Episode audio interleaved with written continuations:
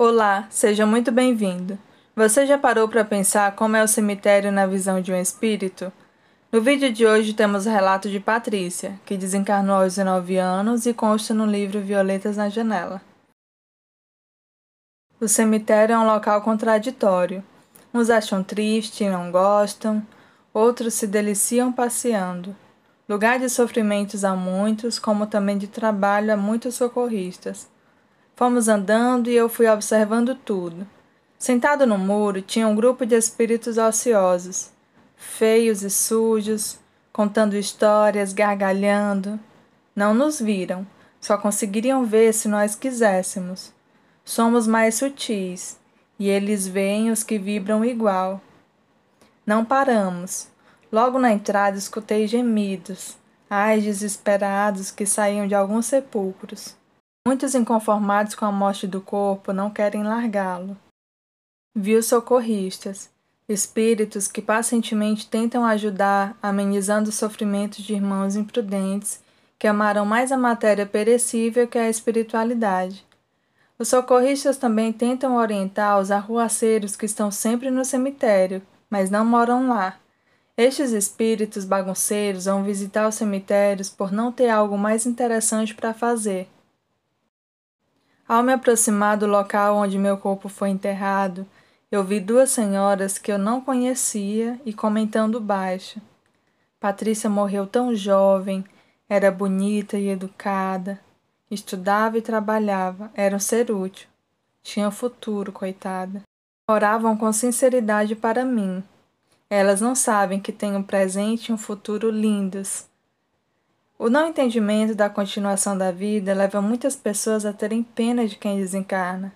A desencarnação para as pessoas boas é paz e alegria. Para os maus e ociosos, é o começo da sua colheita. Fiquei grata às duas senhoras. Orei por elas, agradecendo-as, e envolvi-as em fluidos de paz. Arthur me esclareceu que a oração muitas vezes não atinge a quem se pretende beneficiar, mas indiscutivelmente beneficia a quem ora.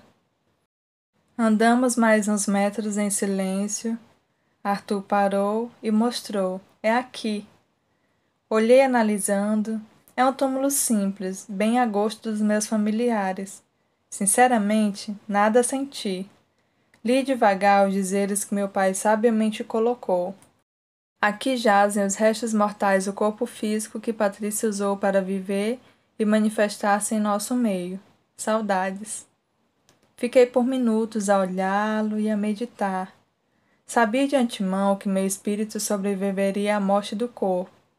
Agora compreendi o que Jesus falou: deixai os mortos enterrar os mortos. Além da morte física, muitos estavam mortos espiritualmente. Olhei em volta Vi espíritos que, além de ter perdido o corpo físico, continuavam cegos, surdos e mudos para a vivência na unidade com Deus. Enfim, mortos para a verdade eterna. Observando melhor, eu vi que não havia diferença substancial entre o encarnado avesso ao espírito e o desencarnado esquecido de sua semelhança com Deus.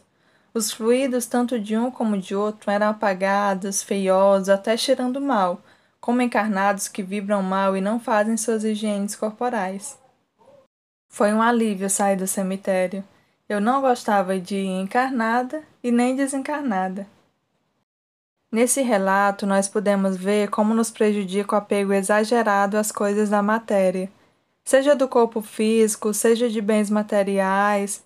Claro, devemos cuidar do nosso corpo, mas devemos procurar fazer tudo com equilíbrio porque nós estamos aqui para evoluir. Por isso, vamos plantar o bem para que possamos colher paz e alegria no mundo espiritual. Muito obrigada. Deus abençoe a todos.